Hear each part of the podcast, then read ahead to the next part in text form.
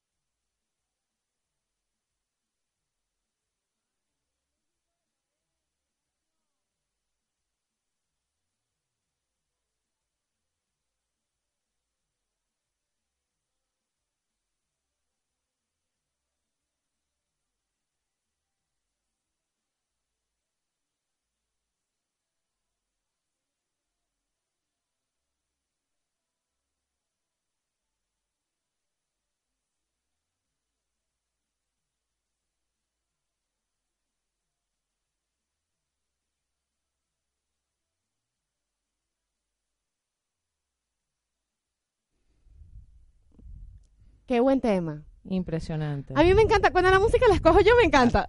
Yo decía más o menos este tema de dónde salió, yo como que bueno, no es mucho mi estilo, pero pero estuvo eh, no es tu estilo, no es Marvel, no, o sea, no tiene nada que ver contigo definitivamente ese tema, pero fue muy bueno. Yo como que más o menos no entendí la canción, pero bueno, es un estilo distinto, hay que probar cosas distintas. Y sí. Bueno, nosotros ya estamos acá, tenemos en la cabina a Marisa Román, está impresionada con todas las cámaras que tenemos acá. No lo puedo creer. Me llevé por el medio otro micrófono. Porque cometimos un error, nosotros no le dijimos que esto era formato TV y le dijimos, "Sí, ven a nuestro programa de radio."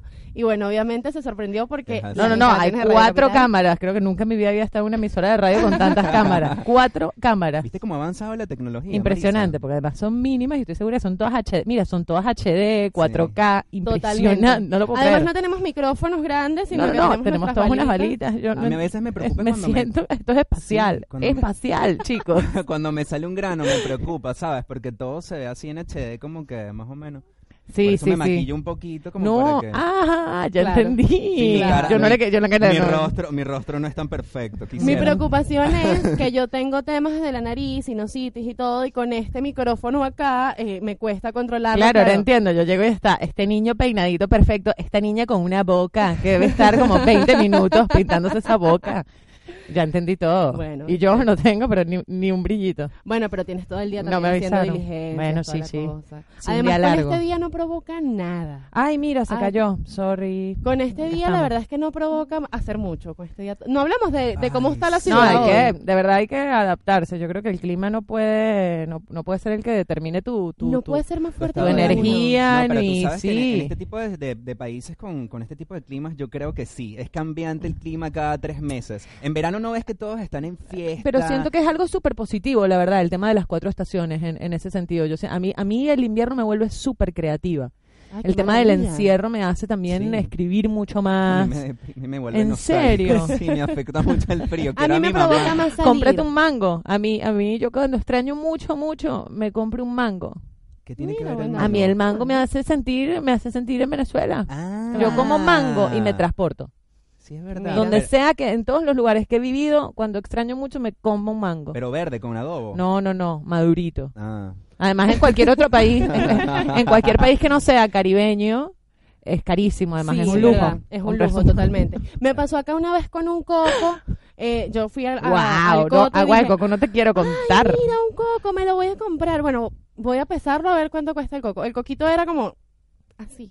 Y costaba casi 200 pesos y yo no, además no, sé si tiene agua, no sé si tiene carne, no sé. No, además si, quieres invertir en algo de coco, compra los productos de mi amiga Maibe Coco Milk. Ah, vamos a buscarlo. No sabes lo que son los yogures de Maibe, búsquenla en Instagram.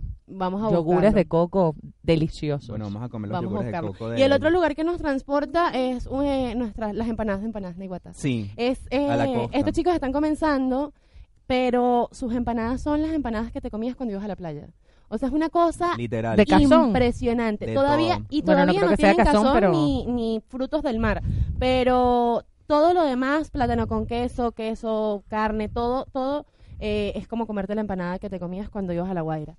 Y de Ay, mira, me acabo de entender, eh, eh, perdió la vino tinto. Ay, sí. Nosotros, yo lo estaba viendo en la inauguración de, del local, estábamos viendo, vi hasta el primer tiempo, después me tuve que venir, me enteré que iban 2 a 0 y hasta ahí lamentablemente, bueno, no. Bueno, no queremos noticias tristes. Y bueno, pero pero pasa. Pero estamos acá, tampoco. tú pusiste tu, tu camiseta de vino tinto. Sabes que yo soy hija de argentinos. Ah, mira, yo también. Y me pasa siempre que no sé a quién irle. Celebro todos los goles, no, soy no, no, con quien gane, todo. No, no, no, eso no se discute. Pero yo, le voy a la vino tinto. Me gusta siempre que gane la vino tinto, es como una alegría diferente. Ah, la vino tinto.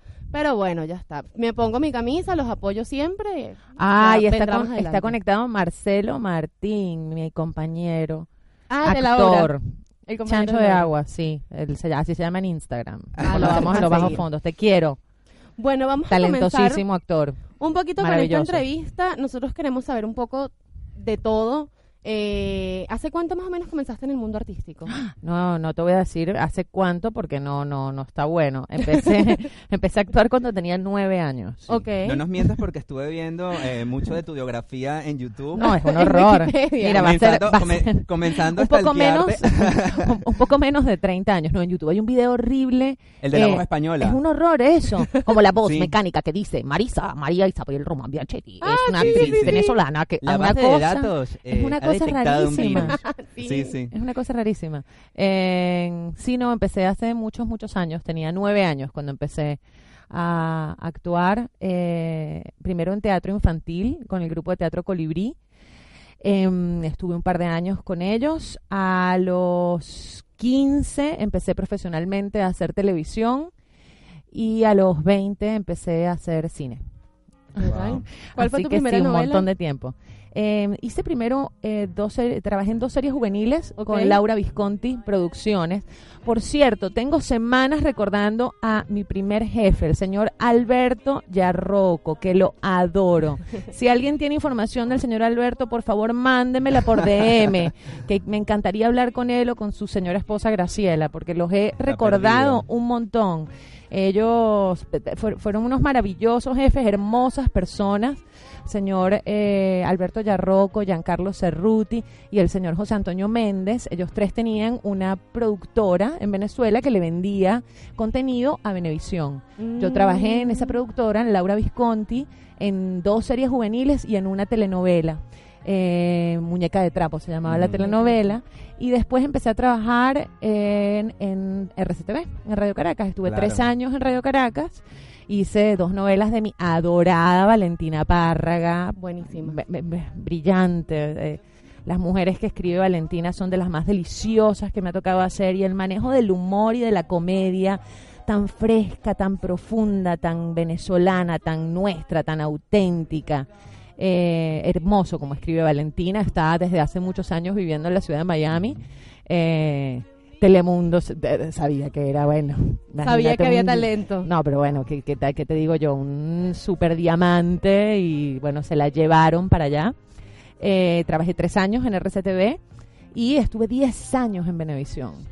Un montón. O sea, tu vida venía decretada que eras actriz. Nunca quisiste ser bailarina, cantante. No, no, no, siempre. veo de pronto los videos de, de, cuando era chiquita y no, no dejaba, no dejaba para nadie. En lo que prendía una cámara o veía una cámara, eso era lo mío.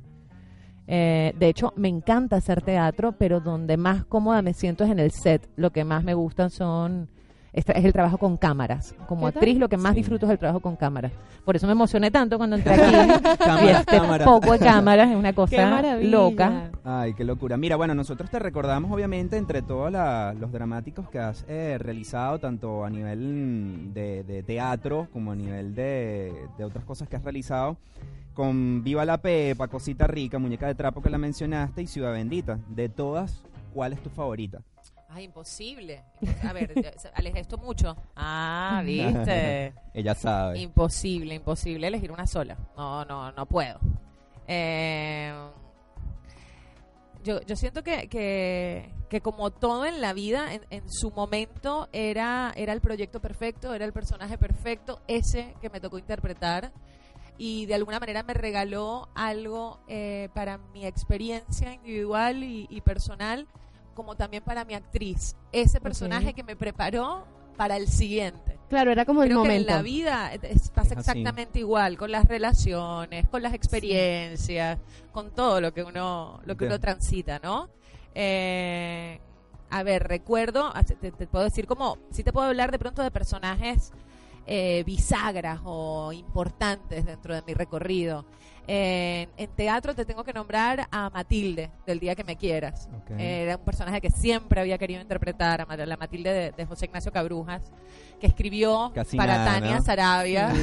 Eh, y además tuve la dicha de hacerla con el Grupo Actoral 80, una apuesta del maestro Gené, eh, gran director argentino que vivió eh, muchos años exiliado en Venezuela y fundó el Grupo Actoral 80 y tuve la dicha de hacerla con un grupo de actores que de, verdad yo todos los días cuando estábamos todos arreglándonos para salir a escena yo no podía creer que estaba con ellos trabajando. Basilio Álvarez, Héctor Manrique, Eulalia Siso, María Cristina Lozada, Iván Tamayo, Juan Carlos Hogando, Grandes eh, Basilio Álvarez, todos amados, amados, talentosísimos y súper generosos. Eh, y, nos y me estrené además en ese montaje en un, en un, festival mundial de teatro en Miami. Era como todo soñado ese proyecto. Eh, después, eh, de pronto, recuerdo mucho a, las morochas, a Verónica y a María Suspiros, Cosita Rica. El primer proyecto de cinco que hice con mi adorado, admirado y queridísimo, respetadísimo Leonardo Padrón.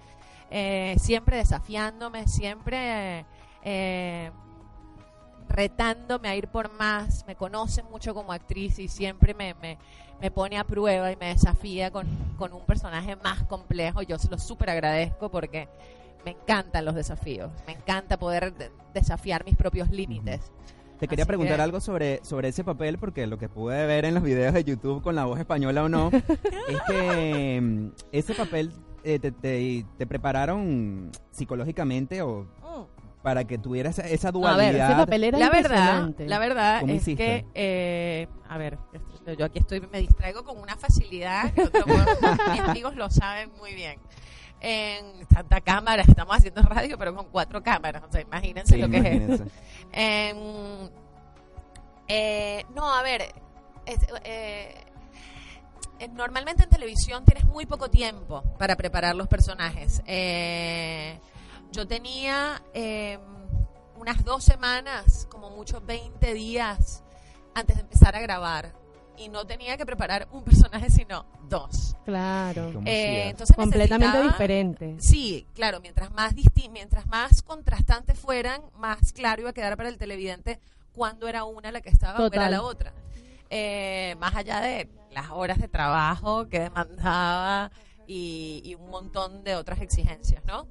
Eh, pero en lo puntual en cuanto a la interpretación, era súper desafiante esto y, lo que se me ocurrió fue buscar a un psiquiatra.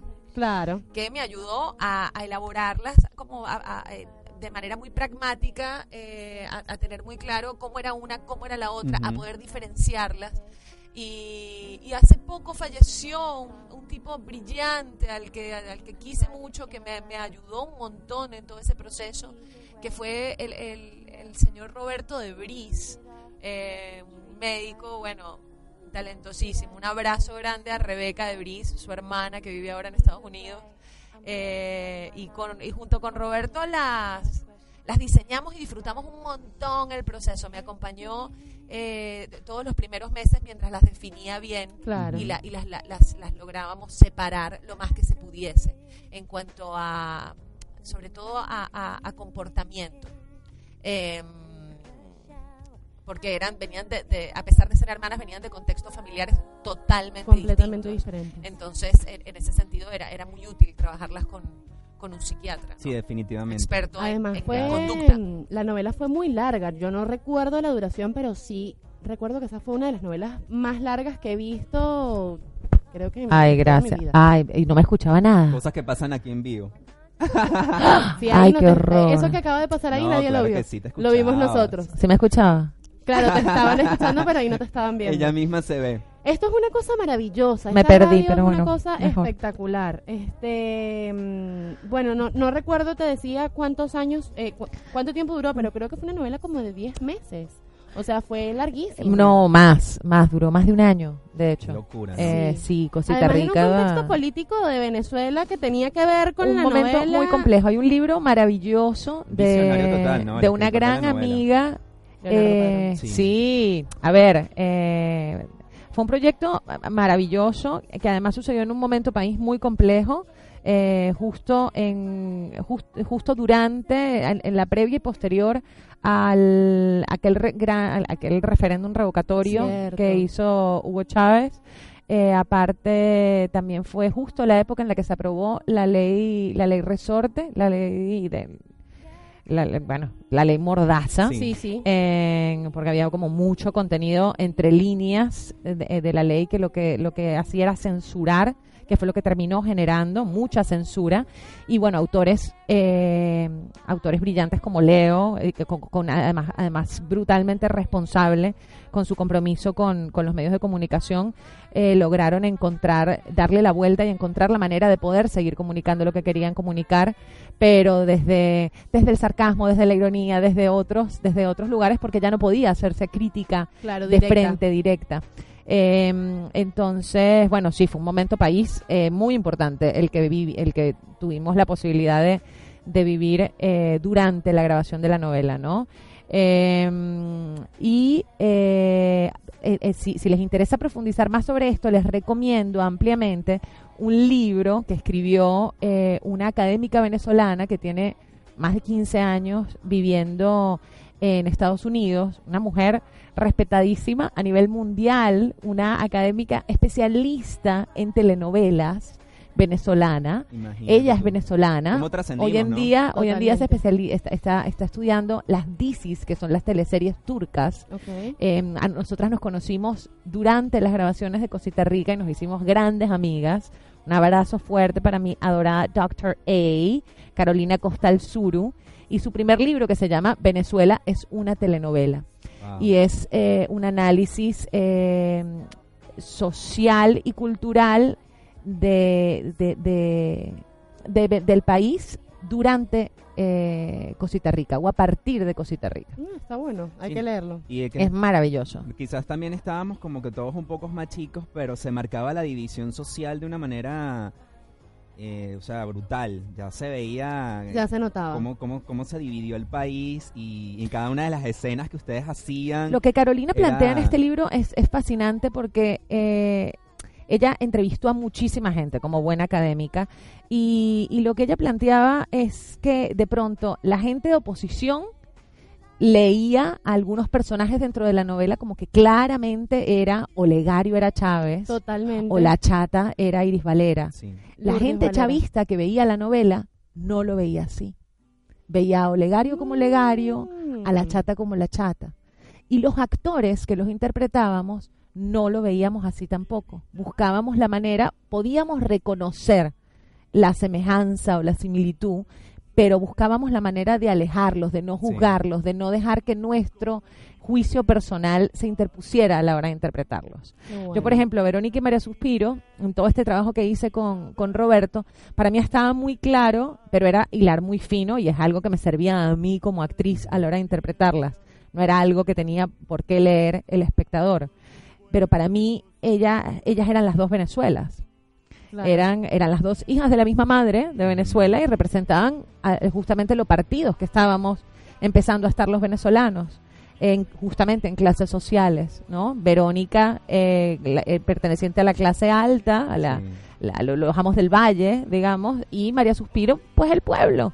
Una mujer sin recursos y con no muchas ganas tampoco de, bueno, sí de pronto de trabajar y de echarle pichón, pero también de vivir eh, como más relajada, otra vida. Sí, ella quería, ella quería todo lo que su hermana tenía.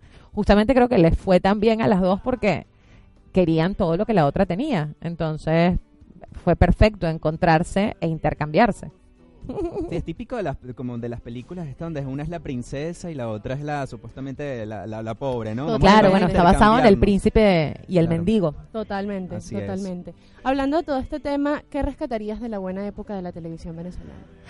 ¿Qué rescataría? Eh, a ver, más que rescatar, eh, creo que lo que está bueno es poder... Eh, poder reconocer todo lo, todo lo maravilloso que se hizo, todos los años, los años dorados de, la televisión venezolana. En, yo tuve la, dicha de ser parte y de, y de trabajar con, con maravillosos compañeros, con gente no solo muy talentosa, sino muy generosa. Algunos ya no están entre nosotros, pero tuve la dicha de trabajar con mi adorado Gustavo Rodríguez, con Roberto Lamarca, eh, que me parece mentira que, que ya no está, porque además pasa esto también, cuando uno emigra y estás lejos y se, y se, empieza a ir gente de este plano eh, sin que uno esté físicamente, es, Como muy difícil eh, asumirlo, ¿no? Así que... Sí, muchos, muchos. Mira, Tania, Marina Baura, que pasó un montón de años sin hacer televisión y tuve la dicha de que su regreso a la televisión fuese poder compartirlo con ella, poder que fuese mi mamá. Eh, uy, Beatriz Valdés, que la amo y ha sido mi mamá en ficción más veces que ninguna otra actriz. Eh, y todos ellos, mira, son, muchos, de verdad, si me pongo a nombrarlos, no, no quiero quedar mal con ninguno, pero todos grandes, grandes actores y muy buenos compañeros, gente muy, muy, muy, muy generosa.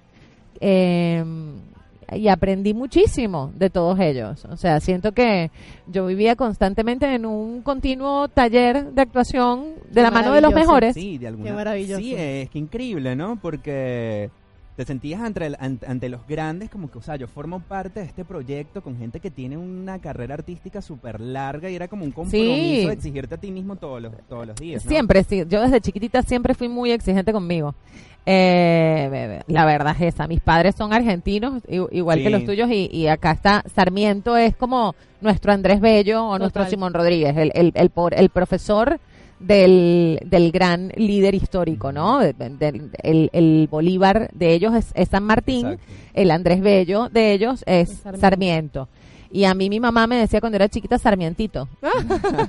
Yo viví cuando era niña unos años acá en Argentina y no importa si estaba a menos cero la temperatura, si había una tormenta de...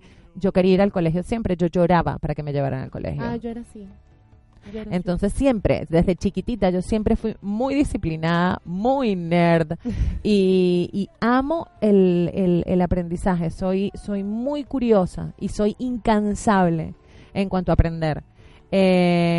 así que sí, yo, yo te puedo decir que tengo la, la certeza y la tranquilidad también de que todas las oportunidades que se me han presentado las he aprovechado al máximo. Como debe ser. Qué maravilla. Y las que de repente no se dan tan bien, te sacan un aprendizaje. Totalmente. Sí, eh, eh, antes de vivir acá estuve viviendo en Nueva York y fui a especializarme en, en una técnica eh, específica, la técnica Batson. Susan Batson es la coach de Juliette Binoche y de Nicole Kidman y es considerada la única gran maestra de actuación que queda viva. Eh, y dentro de la escuela de Susan, mi maestra de, de improv, Susan Campanaro, ella siempre dice que rejection it's God's protection, que el rechazo es protección celestial. lo que pasa es que en inglés es linda porque rima. Rejection is God's protection. Pero es, es, eso. Es lo que, lo que no te toca. Confía en que hay un bien y un orden más elevado que no alcanzas a ver y que de algo algo mejor viene en camino. Aparte en el mundo artístico tenemos que estar preparados emocional y psicológicamente para el rechazo porque van a venir miles. Sí, es lo que más hay. no quiere decir que seas mejor o peor artista, pero van a haber miles de rechazos en tu carrera. Sí. Yo creo que si no hay rechazos, pues algo algo no está como bien ahí. Sí, es parte, es parte es parte del camino y, y es algo que te que te, que te, que te, sí, que te hace bien para todo en tu vida. Eh, aprender a, aceptar la decisión del otro también. Que no siempre vas a tener un sí. Y un no es una nueva oportunidad. Si le separas las letras, mira, N-O, nueva oportunidad. nuevo reto. No fue esta, vamos por otra. Es así. Quiero dejar una pregunta en el aire antes de ir a una pausa comercial que yo sé que Oye. emocionalmente, mira, yo soy, me siento aquí en RCTV, Benevisión y todo ya. Imagínate. como debe ser. Quiero dejarte una pregunta en el aire que, que a nivel personal y de, y de amistad eh, la, la vas a procesar un poco qué significa o qué siente Marixa por eh, Edgar Ramírez. Y lo vas a contestar luego de la Dale, bueno, después les cuento. Ya venimos. ya regresamos. Deja que la emoción de la música penetre lo disonante que resbale por su mente.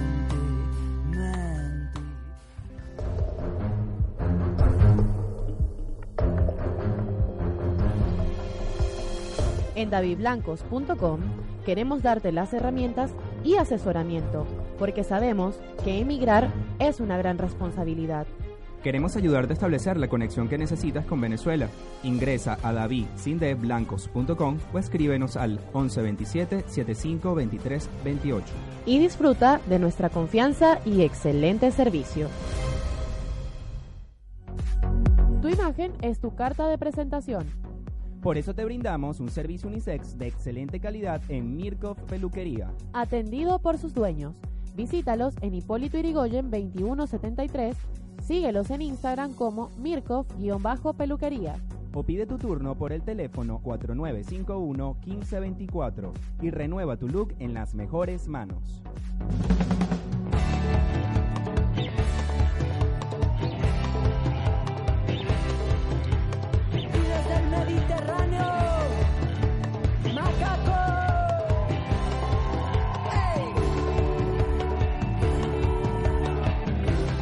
Se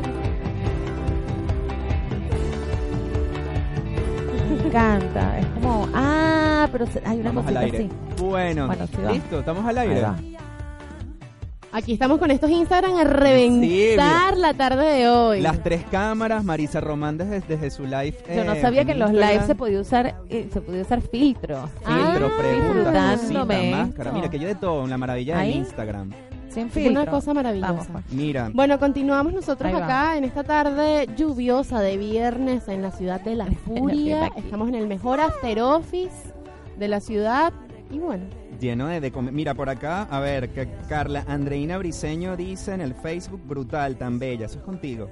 Sí, todos los comentarios de Carla. Y a ver, Margaret ¿Y, ¿Qué será que le contesto tipo a, alguna de estas cámaras? Claro. claro, te están viendo por el Facebook, por el YouTube también. Ah, esta, Mira, por acá por la 1. y mira, Margaret Europeza dice saludos, un abrazo desde Portugal, gracias por la sintonía, Margaret, una Ay, mira, desde tan lejos, wow. Madeira, una locura, ¿no? Ay, qué delicia. Portugal es un sitio al que, a, que me encantaría ir. No conozco aún. Muy linda, ¿no? La isla debe ser la Después de por acá dicen Viva Venezuela, la extrañamos en las pantallas de Venezuela. Ay, yo a ustedes. Y ya volveremos. muchos saludos también. Amén en libertad. Claro que sí. Bueno, dejamos una pregunta. Ay, cierto. Al aire. Ay, yo estaba muy distraída, yo no pensé nada, pero es que no necesito pensarlo, la verdad. Edgar, Edgar, tiene un lugar en mi corazón y lo va a tener siempre. Eh, es un gran amigo y un gran y un gran actor.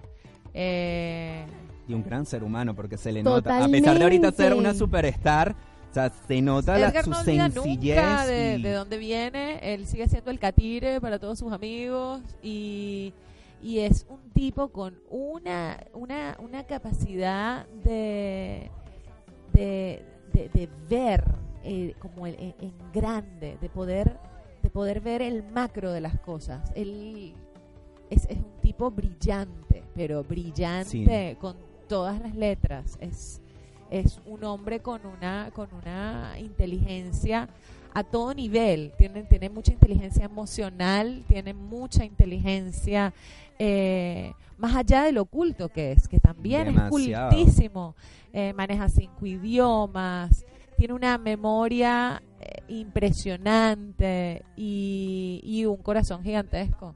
Es un tipazo y para mí es un privilegio muy grande poder contarlo entre mis afectos.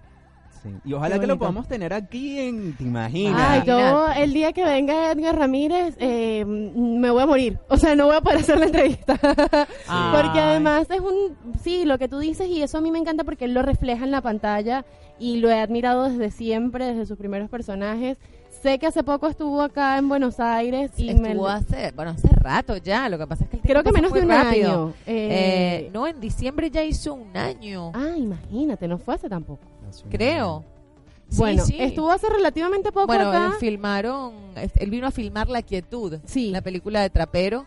Y, y, bueno, imagínate, conmocionó a este a esta ciudad. Totalmente. Estaba conmocionada Buenos Aires entera. Yo cada vez que me tocaba salir a la calle decía que por favor hoy me lo pueda encontrar. Porque de verdad me encantaría eh, poder conocerlo. Y para nosotros fue muy gracioso porque después de tantos de tantos años que, que trabajamos juntos en, en Cosita Rica, después trabajamos juntos en una película que se llamó Elipsis, también hacíamos pareja, pero la pareja que todo el mundo recuerda, bueno, algunos lo recuerdan más con Verónica y otros con María Suspiro. Eso depende de los gustos de cada quien. Pero lo que, lo que nos llamó poderosamente la atención es que nos pasaba en aquella época y tantos años después nos volvió a pasar gente que, que quiere que tengamos hijitos en la vida real. Y es muy, interesante. gente de verdad. Que eh, tantos años después, de verdad, la gente tiene que tener hijos juntos. Era lo que nos decía la gente. Y es como, wow. La gente los adora. Qué bárbaro. Sabes que yo no se lo comenté a Francis, estaba con otra amiga ese día del, del FECIBE, que te conocimos, que, que cierto. Me tomé el atrevimiento junto a Francis de abordarte. Viste, qué bien, hay que ser, hay que ser. es el momento, es el momento. Estoy nervioso. Este, ya cuando te veía... Eh, Hay que atreverse y hacer las cosas. Totalmente. Tomándote fotos con Luis Fernández y, con Tamara y todo el tema. Yo te veía y, y fue nostálgico también, de alguna forma. Fue feliz y fue nostálgico. Eh, no se lo comenté a Francis y se lo dije a Karina, otra amiga que estaba allí, porque yo decía que increíble que desde más chico, desde adolescente, desde niño, ver a todos estos artistas en la televisión, ahora tenerla ella aquí es como que no la pude conocer en Venezuela, no me la pude cruzar en la calle, ahora la tengo aquí y va a estar en el programa y Pero lejos de ser algo malo, creo que es algo positivo, que más bien todo este todo esto todo esto que hemos estamos viviendo de de emigrar eh, en ese sentido nos da una gran oportunidad eh, de generar cosas con otros con otros compatriotas fuera de nuestras fronteras, de seguir haciendo país fuera de nuestro país. Totalmente. Eh, eso es una de las cosas más bellas que tiene para mí todo este todo este proceso, todo esto de, diáspora. Somos ya más de 5 millones de venezolanos los que estamos dando vueltas por el mundo. Y, a mí me ha pasado coincidir y conocer a, a, otros venezolanos a los que admiro y respeto un montón, con los que hoy en día no solo somos, de, de los que hoy en día no solo soy amiga, sino que también somos socios creativos y estamos haciendo cosas juntos y no nos conocíamos directamente en Venezuela o nos conocíamos muy poco. Un Kenny y un Totalmente. ¿no? Nosotros nos conocemos desde antes, pero Buenos Aires fue la ciudad que nos unió, Buenos Aires fue la que nos dio la oportunidad de, de afianzar nuestra amistad y más adelante pues tener una relación laboral que ha resultado por suerte muy pero muy bien. Y que también, Y que también, y que también el, el, el estar eh, fuera de tu zona de confort, digamos, llamando tu zona de confort, como tu ciudad, tu país, tu la casita de mamá, estar en tu comodidad, al salir de ahí, te ves obligado también a desafiarte y, y, a veces a lanzarte también a hacer cosas que no te atreverías a hacer si estuvieses en, en, en tu comodidad. Y de pronto en ese incomodarte también encuentras a gente que está en la misma situación que tú y pueden unir fuerzas, aliarse y juntos hacer cosas geniales y grandes y maravillosas. Sí, definitivamente la ciudad de la furia hace que florezca una cantidad de, talentos, de cosas nuevas, de conexiones con gente nueva. Y te aseguro que es la misma experiencia que tiene la chica que nos está escuchando en Madeira y toda la gente que, que te escucha desde, desde otros países también. En particular con Buenos Aires, pasa que, que sí, que es una ciudad que puede ser eh, muy agresiva, y pero, pero a la vez esa misma agresividad también eh, e, es, inspiradora. Totalmente. Para, para bueno, para, para apretarte los pantalones y salir a, y guerrearla. Demostrar de que estamos hechos. No sé si sentirás lo mismo, pero por lo menos, eh, volviendo un poco a lo que te estaba comentando ese día que te vi, te vi esa noche, fue conectar con lo tuyo. O sea, verte a ti, o sea, verla a ella en la tarima tomándose fotos y todo, era recordar RCTV, era recordar Venevisión, o sea, coño, está Maritza Romana ahí, está Luis Fernández, está Tamara Adrián, eh, eh, como vimos a Vanessa Senior hace aproximadamente un mes, un mes y algo, estuvimos en la rueda de prensa, entonces verla que se bajara de la silla y tomarse foto con nosotros, abrazarla y le dije, tengo tanto tiempo que quería conocerte en persona, más allá de verte en ese escenario y salir corriendo como siempre lo hace porque siempre está apurada con un montón de cosas, eh, le di un abrazo y era como eh, es como reconectarte con lo tuyo. Como con, tus hermanos, con tu sangre. O sea, en ese caso fue lo que vi en ti. Es como que, carajo, está Marisa Román ahí. Yo la vi en la televisión. O sea, ella, es, es, un privilegio, es un privilegio muy grande ese y, lo, y lo reconozco lo, y lo valoro un montón. Eh, a la vez, a la vez que, que es también eh, de alguna forma, de una, de una forma bonita, una responsabilidad también. Eh, me ha pasado mucho a donde sea que voy, que, que también, volviendo a, esto que, decías antes, que la palabra que usaste fue nostalgia. Eh, también pasa que al estar lejos de nuestro país, inevitablemente hay, hay nostalgia por lo que teníamos, por lo que éramos, por cómo era, cómo era esa vida en nuestro país. Y, y de alguna forma, al, al, al verme o al ver alguna otra persona que trabajaba en, en la tele, que todas las noches entraba a tu casa. porque de nuestro eso, eso me lo decía Elo Escobar y es verdad, es así. Tú todas las noches, esa gente está friendo las tajadas, está cenando y tú te metes en la casa de esa noche a cenar. Tú te metes en, todas las noches a cenar en esa casa con esa familia. Y, y es así. Y de alguna forma eso, eso, te, me, me, me, eso pues me ha brindado como la, la posibilidad de conectar como profundamente con mucha gente. Eh, apenas conociéndote. Y, y, eso es algo que valoro un montón, el nivel de apertura y de confianza que, eso genera en, en, el otro. Yo lo, lo agradezco mucho, agradezco mucho ese espacio y valoro mucho todos esos encuentros que he tenido en fruterías en Madrid, en el metro en Buenos Aires, que los tengo todo el tiempo, en la calle en Nueva York, en una plaza en Nueva Orleans, en donde sea que he estado estos, estos cinco años que tengo viviendo fuera de, de Venezuela es, es muy valioso. Eh, poder, eh, poder hacer, poder por un momentito acercar a mi, al otro compatriota un poquito más a Venezuela, hacerlo sentir un poquito más cerca de Venezuela. Qué bonito. Lo, lo, lo, lo, lo valoro y lo tengo muy presente cuando me, cuando me consigo con otro venezolano, porque siento que a, veces me ha pasado que se emocionen mucho y decir, no, ya va, esto, esto no tiene que ver tanto con encontrarme a mí, tiene que ver con, con lo que tú extrañas. Total. Aquello.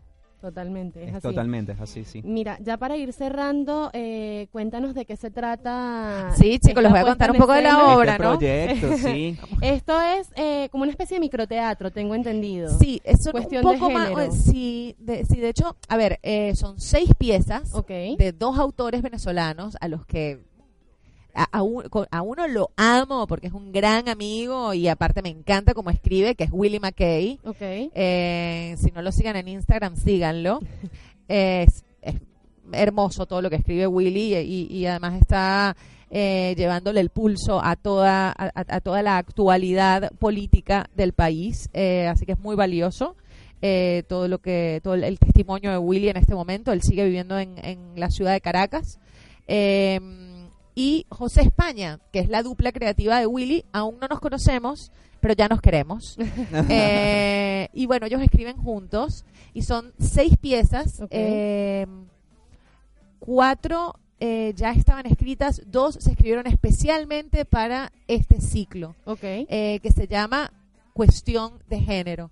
Es parte de un festival de teatro, de teatro breve, que se está haciendo en el Teatro Código Montesco desde hace un par de meses, que se llama Teatro Breve, de hecho. Eh, y bueno, estamos, nos dirige Jennifer Gasperi, eh, somos eh, 11 actores creo en escena, o 12. Bastante. Pero todos, eh, a ver, no estamos todos juntos en todas las obras, no. Cada obra tiene su elenco. no se repiten actores por obra. Y eh, mi pieza es Porno Sapiens. Eh, ay, es una pieza que me encanta hacer. Eh, la estrenamos en diciembre del año pasado en Origen Cowork, que es un espacio de unos venezolanos que está buenísimo en Villa Crespo. hicimos dos funciones en diciembre, intervenimos, no es un teatro, intervenimos en la casa y la hicimos en las habitaciones, ah, en la cocina, la nuestra era en la cocina, entonces estaba la casa tomada Hicimos dos funciones, les fue muy bien y volvimos a hacer dos funciones más en enero, aprovechando que Willy McKay estaba de visita para que el autor viera también eh, las, las piezas montadas. Y ahora surgió la posibilidad de ser parte de este festival. Es ya nuestra quinta y última función mañana. Así que mañana se despide Porno Sapiens de Argentina. Y yo amo Porno Sapiens y amo laburar con este actor, Marcelo Martín, es, es un crack, es un gran, gran, gran actor, un gran compañero. Eh, tenemos mucha química en escena, de estas cosas que no pasan muchas veces en la vida, que me pasó con Edgar, que me pasó después con mi queridísimo eh, Jerónimo, Luis Jerónimo Abreu, que estoy feliz por todo lo bello que te está pasando con Bolívar, le mando un beso grande a Jero, y que me pasó con con Eric Wilpred, que me ha pasado en otras oportunidades, pero que no pasa todo el tiempo. Eh, que me pasó en su momento con Luis Fernández cuando laburamos juntos en RCTV también y ahora me pasa con Marcelo. Eh, son estos compañeros con los que tienes una complicidad y una empatía y un entendimiento. Eh, Espontáneo. Sí, que, que, que, que, es orgánico y que es algo que no se fabrica y, se ve en escena. Y es muy muy poderoso en escena. Así que ¿Nos puedes adelantar un los poquito? invito a verlos. Porque eso de porno sapiens. Porno sapiens. Interesante. Eh, bueno, ellos son una... A ver, es, es una mañana en la casa de... Podría ser una mañana cualquiera en, en la casa de un matrimonio, pero hay un evento extraordinario que que modifica todo y que abre un espacio para, para que la relación pase a un nuevo nivel de confianza. Eh, y entonces en el, en el camino y en el diálogo de, de, esta pareja, pues, pues surgen un montón de, de reflexiones sobre el tema de la intimidad, de la confianza, eh, de del erotismo, de... de... hacer cosas distintas y salir de lo rutinario. Mm. En la pared, con la pared. Bueno, digamos, pero pero también cosas extraordinarias porque bueno, ella ella ella es una antropóloga y, y pues le propone cosas un poco fuera de lo común a, a su marido pero yo prefiero que vayan y la vean. Claro, totalmente. Y, se sorprendan ustedes. ¿Dónde podemos se van a reír un montón, eso se los garantizo. En alternativa teatral. Eh, aunque les diga, de pronto hay, momentos en los que sale agotado, pero hay, las reservas se caen a veces, porque si no confirmas tu email, pasa un tiempo y se cae la reserva. Así que continuamente se están liberando entradas y mañana, si tienen la posibilidad y están por, por la zona de Palermo, eh, el teatro es Código Montesco, eh, por Palermo Viejo. Y eh, una media hora antes de la función, las entradas que no hayan sido compradas son liberadas. Ah, Así que en ese momento pueden comprar entradas. Buenísimo. ¿A qué hora es?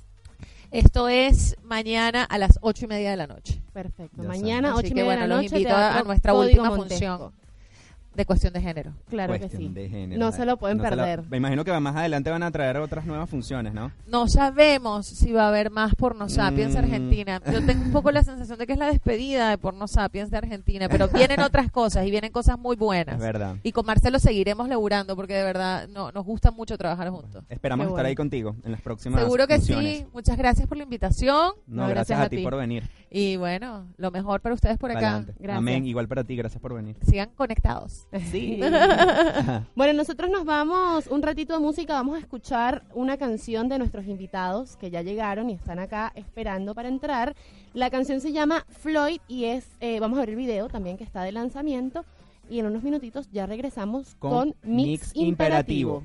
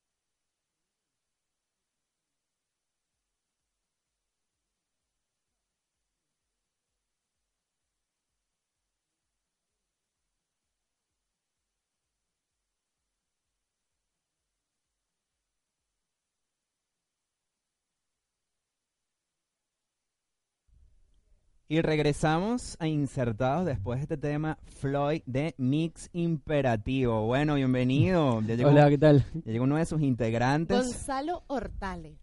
Hortale. Hortale, ah, exacto. sí, sí. No lo había escuchado ese apellido. No, es muy raro, sí, sí.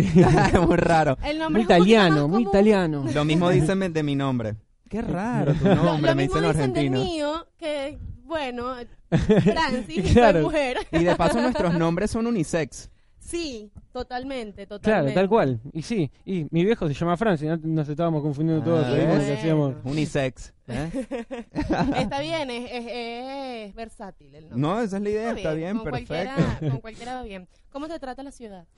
Y mojada, de hecho. sí, mojada. Frío, humedad, de todo. Aparte no sabes, porque viste, entras al subte, calor, salís frío y después terminás todo congestionado. En el ¿viste? subte todo mal. En el subte todo, todo mal. con el subte. Sí, en el subte te tienes que quitar bufanda, si tienes puesto gorrito, si tienes puesto campera, todo te tienes que quitar porque si no te, descompones adentro porque te da calor. Exactamente, sí. Es más, te cansás más sacándote y poniéndote el abrigo antes que otra cosa. Totalmente. Odio eso, ¿sabes? Del invierno y del, del otoño, lo esta, odio. Esta semana me pasó algo que nunca me había ocurrido en esta ciudad, extrañamente porque soy muy caída, muy despistada. porque si le dices caída de la, mata, no va a entender. Se, cayó el árbol y se... Listo. Perdí una bufanda, además mi bufanda favorita porque entre quitar y poner, quitar y poner, quitar y poner, no tengo idea de dónde me la olvidé. Yo también pierdo cosas. Y, más ahora. Yo pierdo siempre cosas, pero nunca había perdido bufandas. Hay tres cosas que nunca he perdido. Eh, bufandas, ni llaves, ni teléfonos. Espero que no sea una. No he perdido llaves tampoco. O sea, me he mudado, las he sí, cambiado. Las llaves son más chicas, ¿eh? Así que es como más difícil, ¿no? Sí, Teléfonos sí, me han robado. A mí, por suerte, tampoco. Nunca. Dios proteja mi telefonito, que es lo único que tengo en la vida. no sabía nada.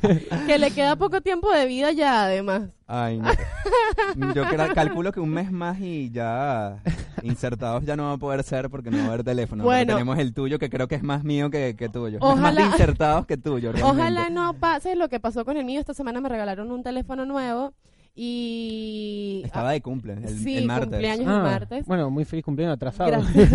este, me regalaron un teléfono y dije, bueno, ahora este lo heredas tú porque tengo un teléfono nuevo, tú no tienes, no sé sí, yo pensé que lo iba a heredar Se lo entregué en sus manos a la persona, se lo entregué en sus manos y el teléfono murió. No. Murió, o sea, no aguantaba una semana más. Ese teléfono no, esta, la transmisión de hoy no la iba a aguantar. de verdad. Dijo, funciono unos últimos días con vos y listo, después me pongo a descansar. Exactamente, ya, está. Yo creo que lo mismo va a ocurrir con el tuyo. Eso va a pasar, ¿oíste? Pero no importa. Bueno, vamos a arrancar, vamos a, lo que venimos. Eh, Gonzalo Hortale, que es eh, hace voz y hace guitarra Exacto, de Mix Imperativo, una banda formada en el 2017. Exacto. Y bueno, eh, te quería preguntar, ¿siempre dedicado al mundo de la música o en las ramas artísticas hiciste otras cosas? Eh, de hecho, me gusta mucho el audiovisual y al principio también me gustaba mucho el hecho de la gráfica, ¿viste? Y manejarme con Photoshop, es como que medio... Algo con el arte tenía relación. Por ahí iba. Eh, exacto. Incluso hoy en día estoy trabajando en un rental que es alquiler de equipos, viste, audiovisual, cámaras de cine, todo. Que, bueno, se relaciona un poco, pero, viste, siempre está, es como que el corazón está ahí en la música, así que siempre estuvimos avanzando. Hasta que, bueno, conocimos a, conocí a mi compañero Tiago, que no pudo venir, está rindiendo en la facultad, así que un saludo a... Sí, ah, está como yo. Qué lástima Está como yo que estoy... Estamos a las corridas. Estamos todos a las corridas. Bueno, estás tú dando la cara por el equipo. Exactamente. Eh, y bueno, nada, lo, lo, conocí a él y se fue formando la banda. hasta hoy en día que como la formación original es como percusión o batería y voz y guitarra. Y nada, lo bueno es que hay conexión, ¿viste? Se siente mm, que hay em, muchas coincidencias artísticas y también eh, de personalidad. O sea, nos llevamos muy bien, somos casi familia. E incluso los chicos que tocan con nosotros en vivo también se formó un vínculo muy grande y, y nada, es genial. Estamos muy contentos con eso y la formación de toda la banda. Qué bueno. Ustedes, hay una cuestión que todavía no logro entender. O sea, ustedes siempre son dos. Eh, Tiago y tú. Exacto. Pero después, para presentaciones o algo, se arma como una banda más grande o cómo funciona. Tal cual. De hecho, nosotros es todos los vivos es con, con una formación más grande. Incluso, de hecho, tocamos con Saxo, eh, que es Chetty, un amigo. Después tocamos con Gabriel Amberghini, que es un bandoneonista increíble. No sé si lo dije bien pero toca muy bien el bandoneón y, y, nada, nos dio una mano con el bajo porque, ¿sabes que Es imposible conseguir bajista. ¿eh? No ah, sé si ahí entre los oyentes hay alguien, si se puede pasar el chivo. ¿Cómo no? ¿Cómo no? Si lo Aquí en Buenos Aires, en toda Argentina, necesitamos un bajista.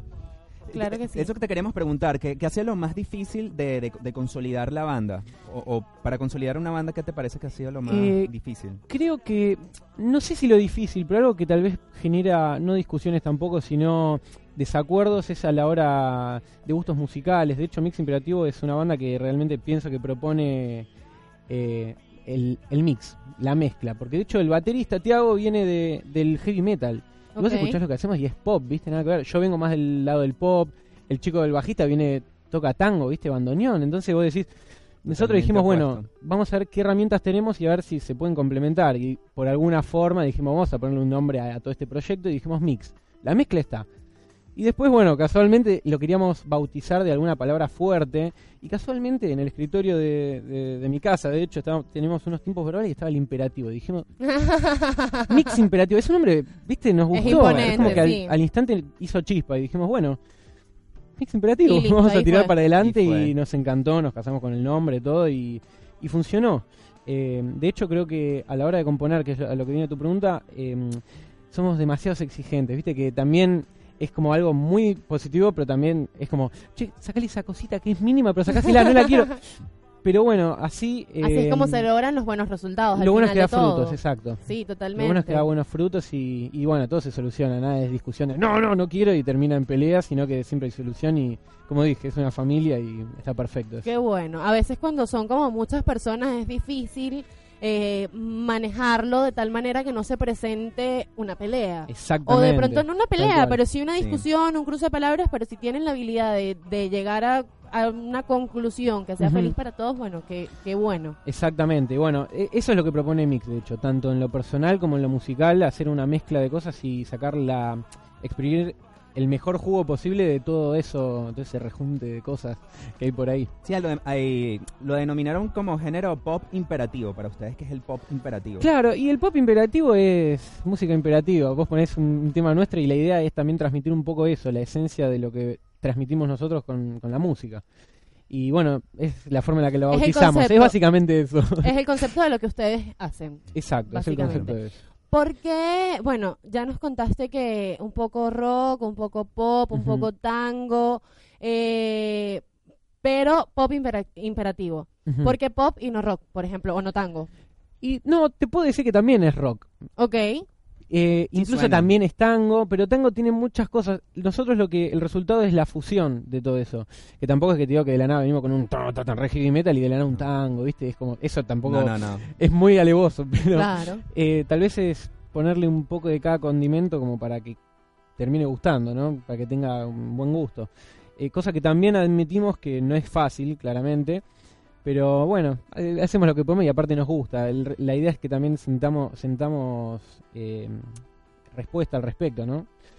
Y nos parece genial, de hecho, la mezcla esa, ese mix. y sí, es algo bien particular, no, no cualquier banda tiene ese concepto. O haces pop, o haces rock, o haces pop rock, o haces cualquier otra cosa que no sea pop, rock, tango. Exacto. Exacto, tal cual. Y más empezando, y más empezando como la carrera, ¿no? Claro.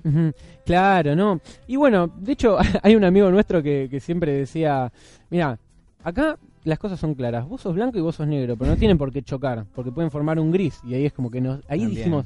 Qué buen concepto. Eso, está bueno, o sea, es algo muy sencillo y muy simple, pero está bueno, viste, tenerlo en cuenta. Y, y ahí también sos abierto a un montón de cosas. No sé, por ejemplo, en cuanto a eh, nosotros tenemos conceptos de musical como John Mayer, eh, no sé, de Police, Soda Stereo, podemos pasar así a Bruno Mars, es como un montón, ¿viste? Un montón. Es como que te enriqueces un montón y aparte escuchando otro género es genial, porque aprendes muchísimo. Sí, eso estamos leyendo un poco en lo que es la nota de prensa de ustedes, realmente qué quieren transmitir con su música o, que, o, con su concepto visual y tanto musical. Eh, de hecho, nosotros lo que nos gusta es que sea también muy muy conceptual, ¿no? Tipo que cada tema te lleva a un mundo distinto y a un panorama completamente distinto al otro.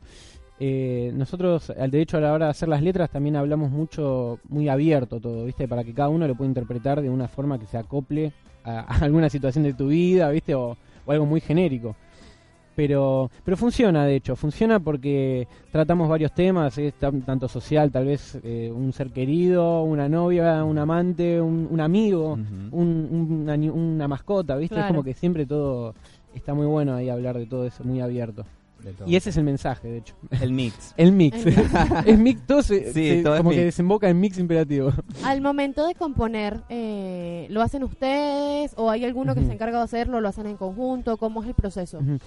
Eh, a la hora de hacer la música, eh, yo suelo armar maquetas y, yo lo, agarro a Tiago porque los que componemos y nos sentamos, de hecho, como a trabajarlo bien minuciosamente, es con Tiago. Eh, yo normalmente vengo con una maqueta musical y Teo después hace los arreglos que yo siempre le digo, a mí me encanta porque yo una batería medio simplona, la tengo clara pero no, no soy muy crack. Él se dedica a eso, bueno, trabajalo vos. El duro de, la percusión, Exacto, exacto. Y la letra es lo mismo.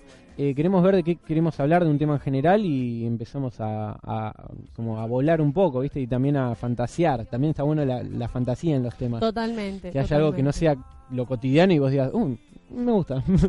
está bueno eso. Desde que comenzó Mix Imperativo, ¿en qué escenarios han logrado presentarse?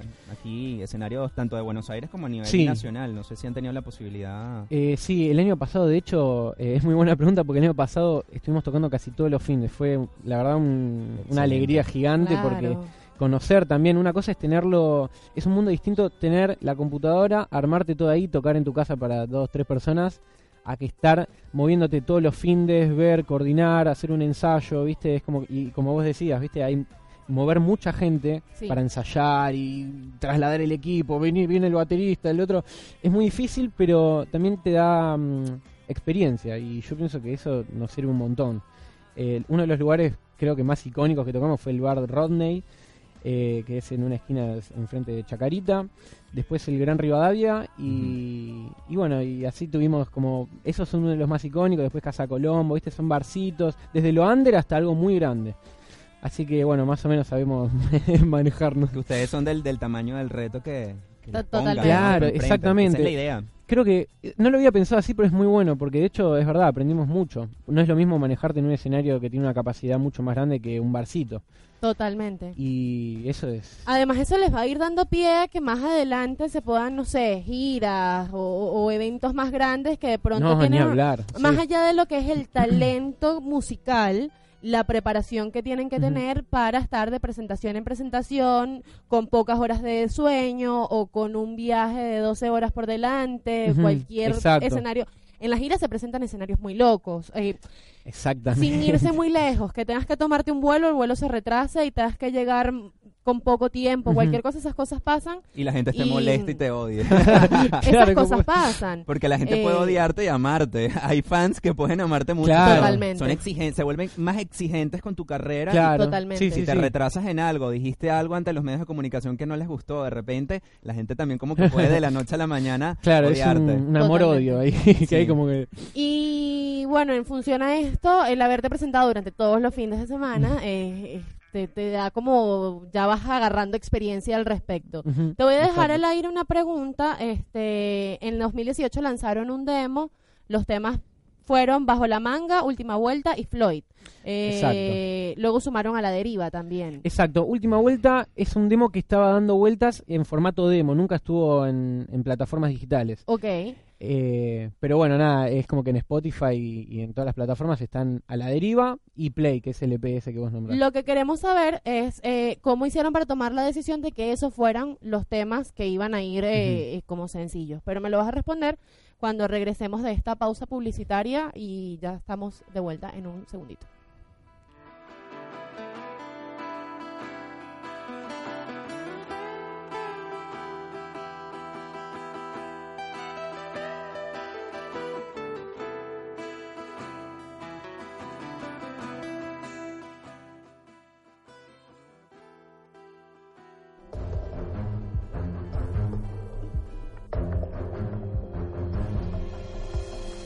En davidblancos.com queremos darte las herramientas y asesoramiento, porque sabemos que emigrar es una gran responsabilidad. Queremos ayudarte a establecer la conexión que necesitas con Venezuela. Ingresa a davidsindeblancos.com o escríbenos al 1127 75 23 28. Y disfruta de nuestra confianza y excelente servicio. Tu imagen es tu carta de presentación. Por eso te brindamos un servicio unisex de excelente calidad en Mirkov Peluquería. Atendido por sus dueños Visítalos en Hipólito Irigoyen 2173, síguelos en Instagram como Mirkov-peluquería. O pide tu turno por el teléfono 4951-1524 y renueva tu look en las mejores manos.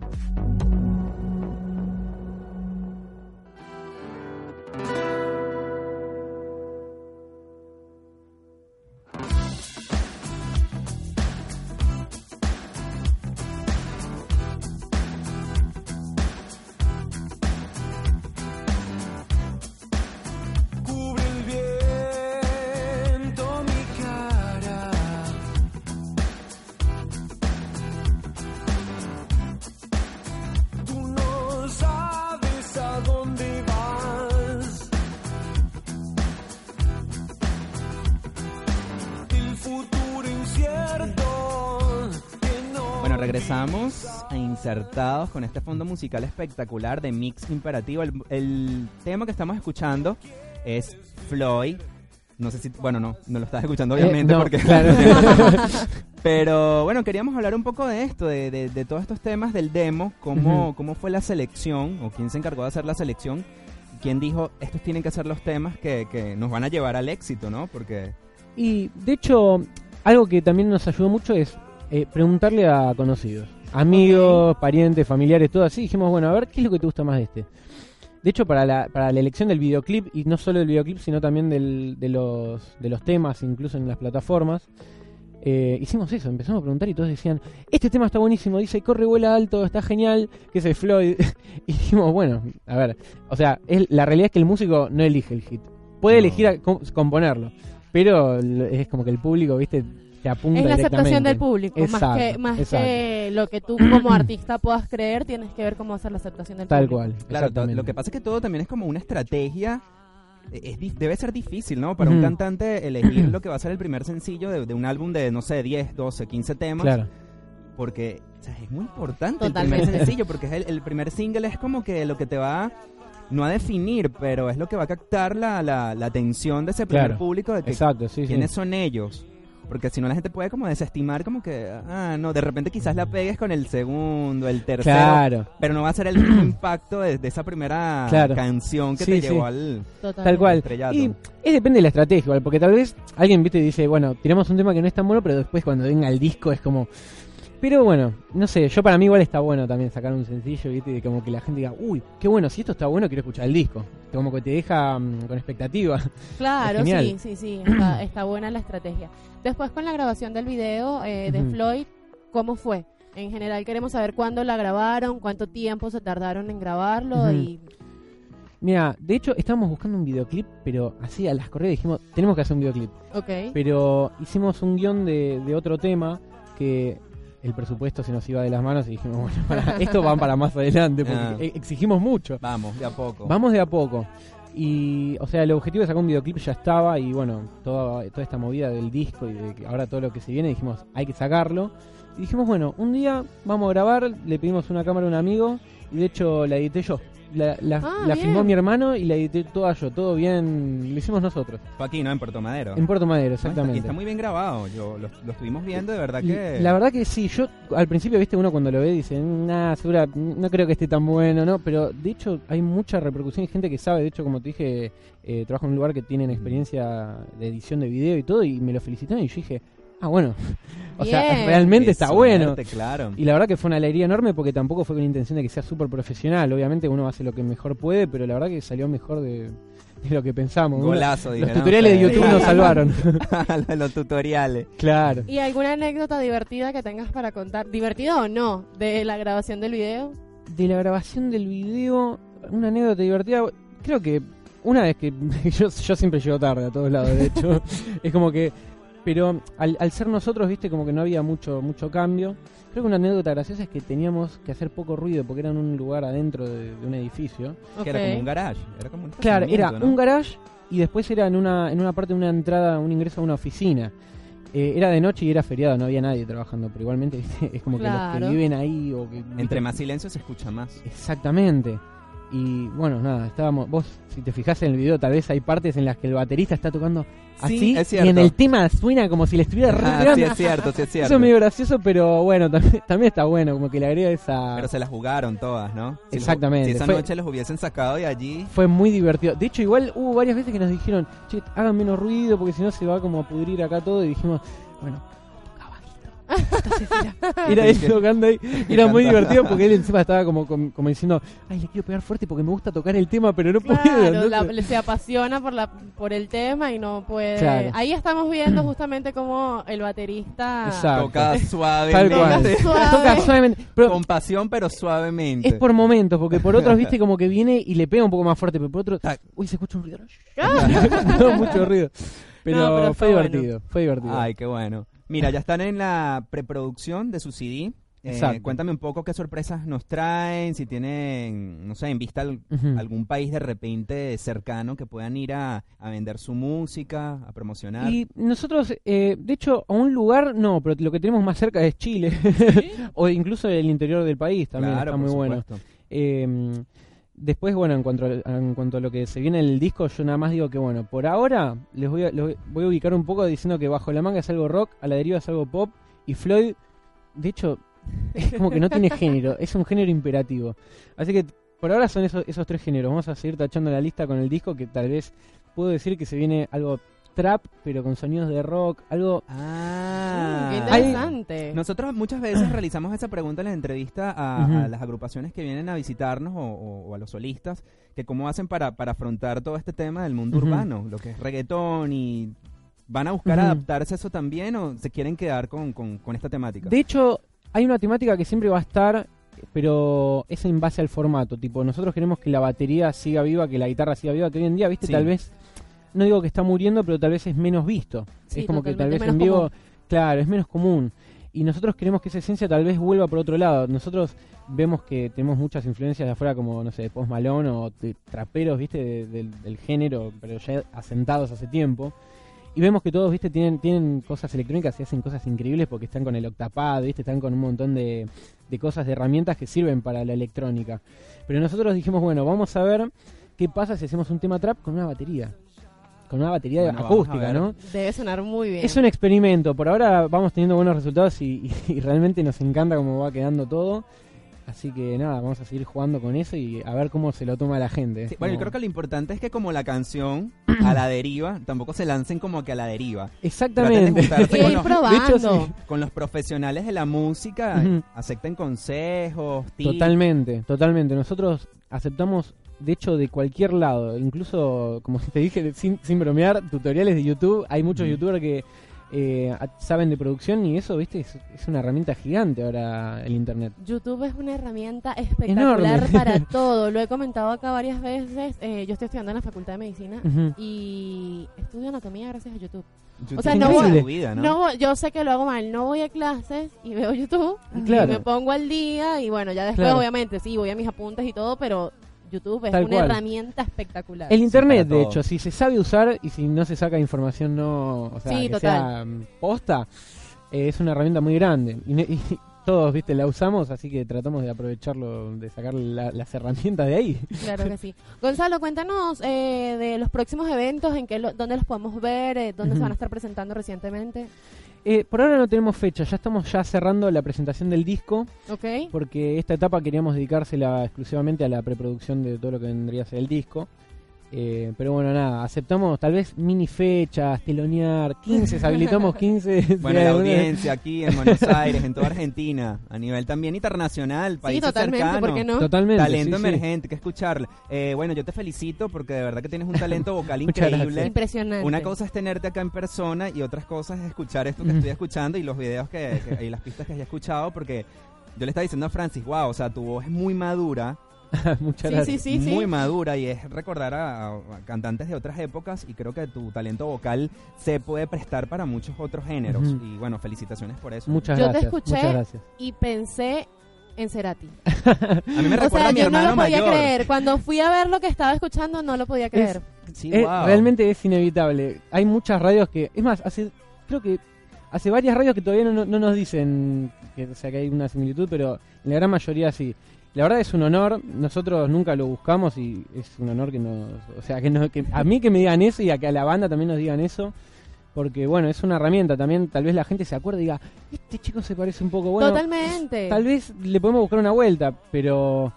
Nada, es un honor. Nunca se va a superar al grande, pero es así. Claro. Danos tus redes sociales eh, para que la gente te siga y sepan cuando ya se vayan a estar presentando y nos vayan a ver. Sí, eh, las redes sociales son Mix Imperativo OC en Instagram, Facebook, Twitter. En todos lados igual. En todos lados igual. Mix Imperativo OC y bueno, y en Spotify Mix Imperativo. Sí.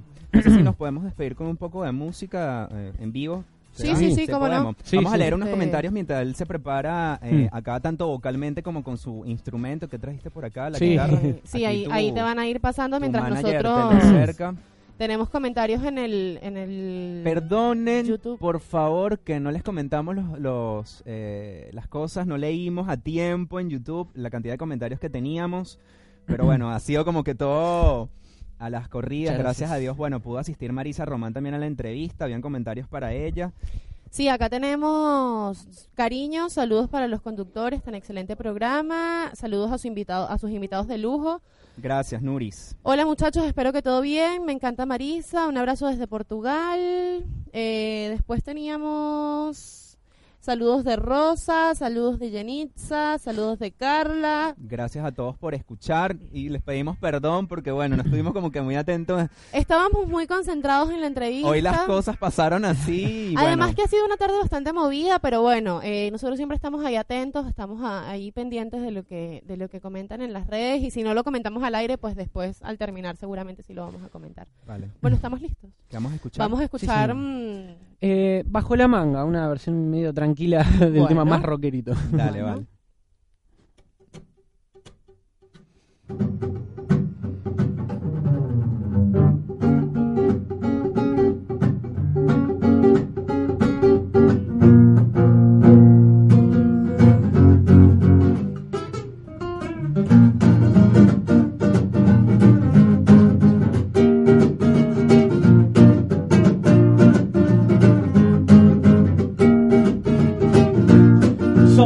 Y la mañana y sigue hasta la madrugada. Perversa. Mira los looks modernos, están buscando más que un beso. Vine acércate que yo no muerdo. Amanecer con vos en la mañana no lo pienses y verás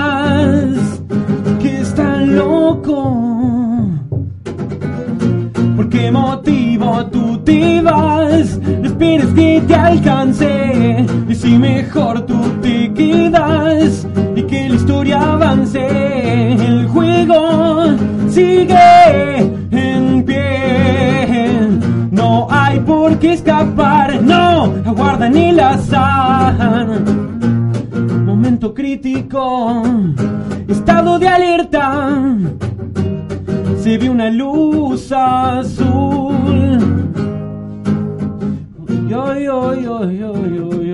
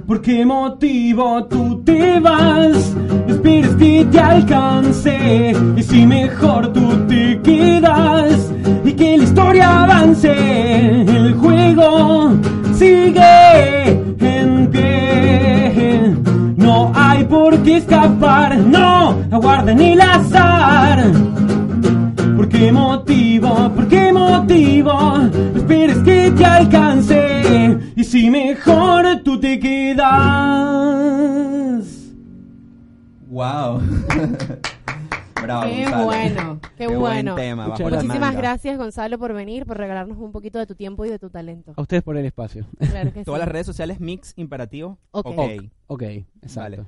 Bueno, nosotros terminamos con esta entrevista. Ya se está terminando el tiempo, Kenny. Dios. No lo puedo creer.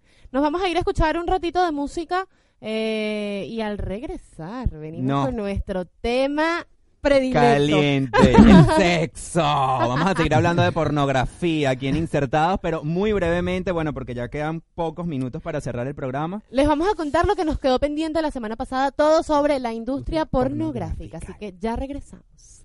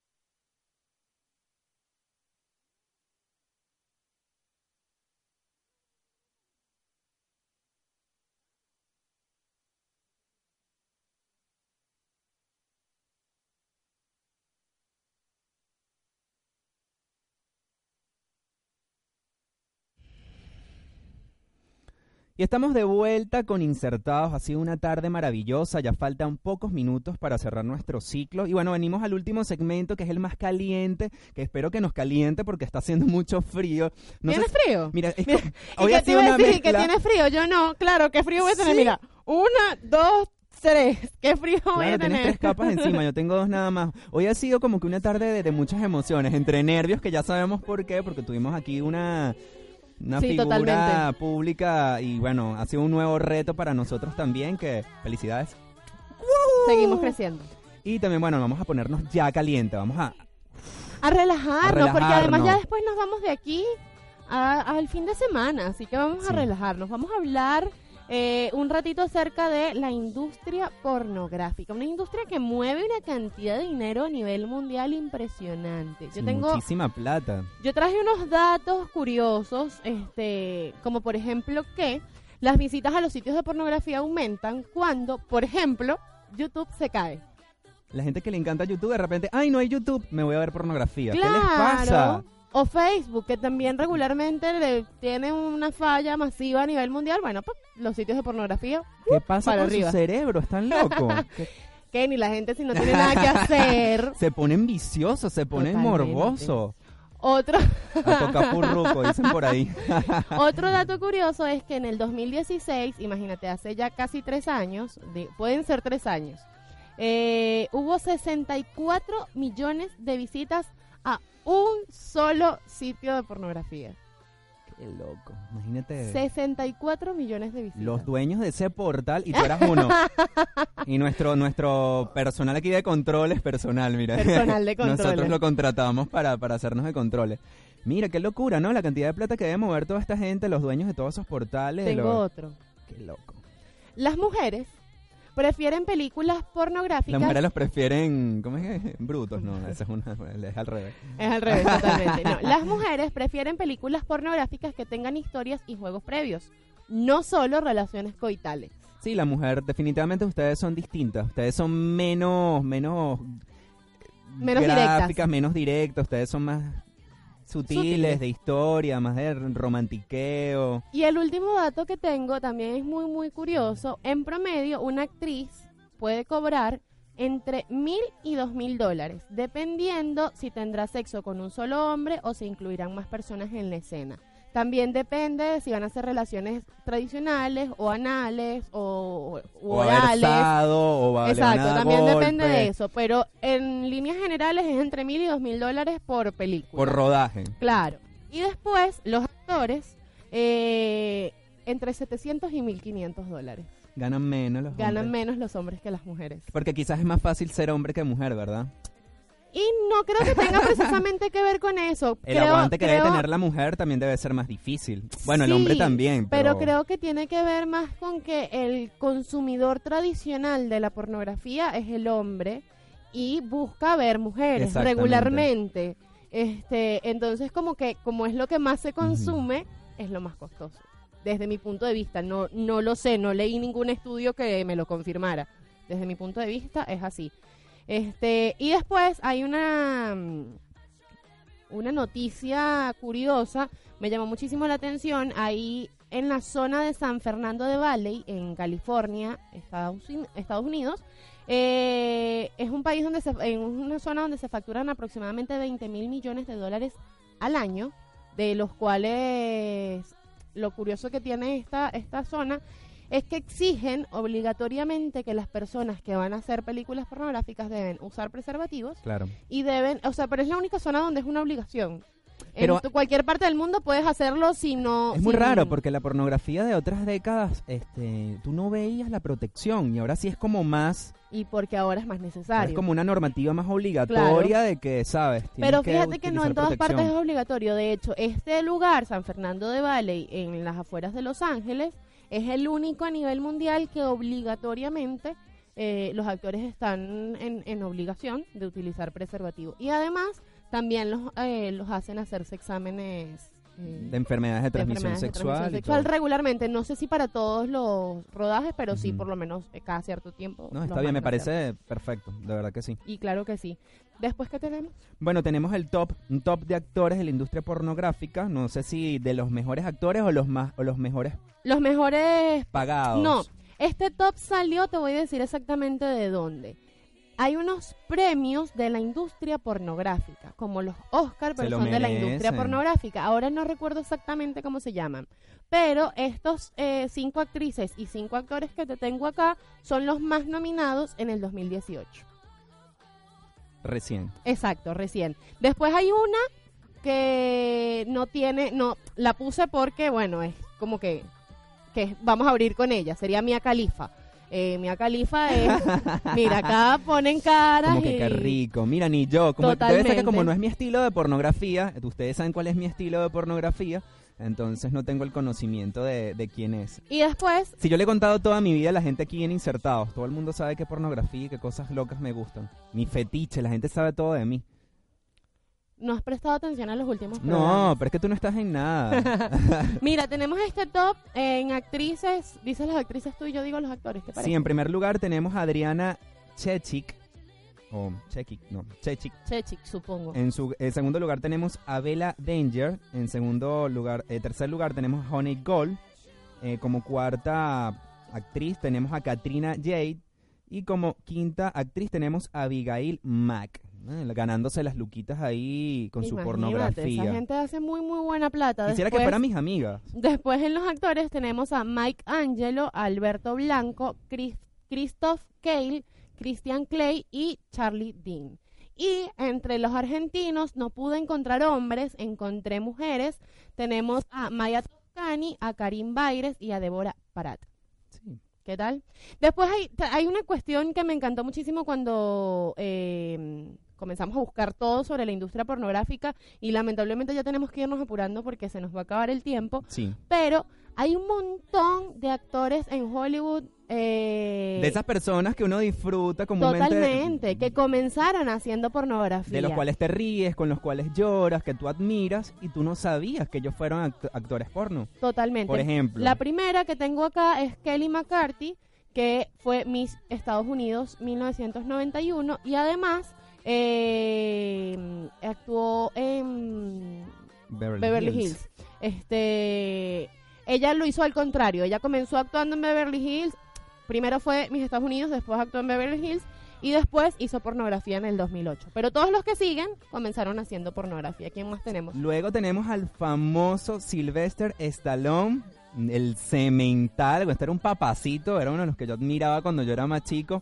El cemental italiano que en 1990 fue desalojado de su depto y vivía en un terminal de bus. Mira. En 1970. En 1970, que comenzó haciendo, bueno, también. ¿Qué tal? ¿Qué te parece? Hizo y bueno, hay que buscar la manera de salir de, resolverse, ¿no? Después tenemos una muy curiosa, que hermosa, bellísima, tiene películas muy buenas, súper divertidas, tipos de películas. Está Cameron Díaz, este, actuó en She's No Angel, en la que ocupó el papel de la chica desnuda. En la cinta se puede apreciar a Díaz vestida de cuero y con un látigo con el que flagela a un actor encadenado. Mira la Cameron Díaz como se guardaba su, su lado pornográfico. ¿Quién sigue? Y después de ver tantas películas. También tenemos a David Duchovny, creo que es el apellido. Presenta Duchovny. Gracias por, por el buen inglés acá en la cabina. Presentador de los capítulos eróticos de la serie Red Shoot Daires, o sea, el diario del zapato rojo. El diario del zapato rojo. Después tenemos, ah, también esta es muy famosa, también la he escuchado muchísimo. Eh, Sasha Gray en 2006 con 18 años entró en la industria pornográfica para abandonarlo definitivamente en 2011 y actualmente se encuentra haciendo para HBO una versión ficticia de ella misma. Muy hermosa, y mira. Y Bellísima. Y la cara de, de pícara y de atrevida de, mujer caliente que tiene, bueno. El que sigue me impactó. El que sigue no me lo esperaba, ni lo sabía, ni remotamente. Ahora, ¿recuerdan estas películas eh, graciosas y de pelea, de combate? Bueno, Jackie Chan lo niega todo en familia. Lo niega. Y la película donde salió es todo en familia. Esa es la película porno. Claro, pero él lo niega hasta el sol de hoy. Él nunca ha dicho así, mira, yo eh, participé en esa película. Habría que entrar y revisar.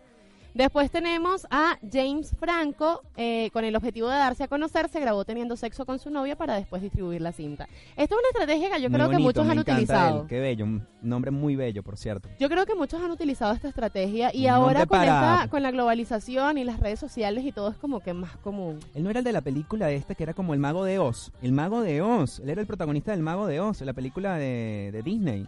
Me estás pidiendo algo muy difícil que eran las brujas, la bruja verde el mago de Oz, la historia del mago de Oz. Me estás pidiendo algo muy difícil para mí. Voy a creer en ti porque es algo muy difícil para mí. Nunca es mi estilo de película. Nunca sé cuáles son los actores de qué películas, ah, así que me estás pidiendo algo muy difícil para mí. Ahora, tenemos como octava figura a Arnold Schwarzenegger, señores. Comenzó a construir su carrera con una sesión de fotos en donde posaba completamente desnudo para una revista. Increíble. Él no me ha gustado mucho, no me gusta mucho, pero a mí no me resulta demasiado atractivo, pero sí, obviamente, el tipo ha trabajado su eh, cuerpo toda la vida. Era un Adonis total en su juventud. Totalmente, este, y bueno, candidato político en los Estados Unidos y demás, y comenzó haciendo pornografía. Te tenías tu, tu carta bajo la manga.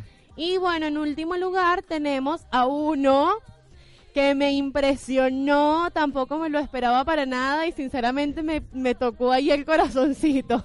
Pero ¿por qué, Francia? Él tenía que buscar su churupito. Y está bien, obviamente. Además ese hombre, tiene su vida, tiene todo, pero bueno, a mí me, me impresionó. Matt LeBlanc. Él es Joey en la serie Friends, que es una de mis series favoritas. Eh, también apareció en el diario del Zapato, Rojo y en la revista Playboy. ¿Qué tal? Bueno, ahora porque ya, bueno, ya es un señor, pero en su momento fue un hombre muy, muy, muy bello y con un cuerpo y un carisma y increíble. Y déjame decirte que a pesar de que los años le han pasado, le juega ya su no es, así. Ya no es eh, tan guapo como era en los 90 cuando hacía Friends. A mí me parece, no siempre, ojo, porque hay momentos en los que sale y, y tú dices, por Dios, este hombre no se arregló nada.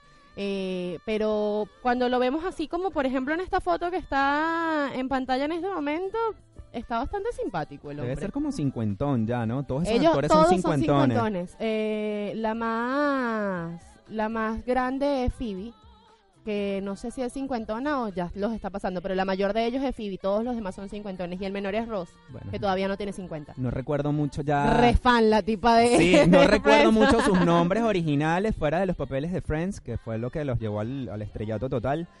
Pero sí, de verdad que excelente.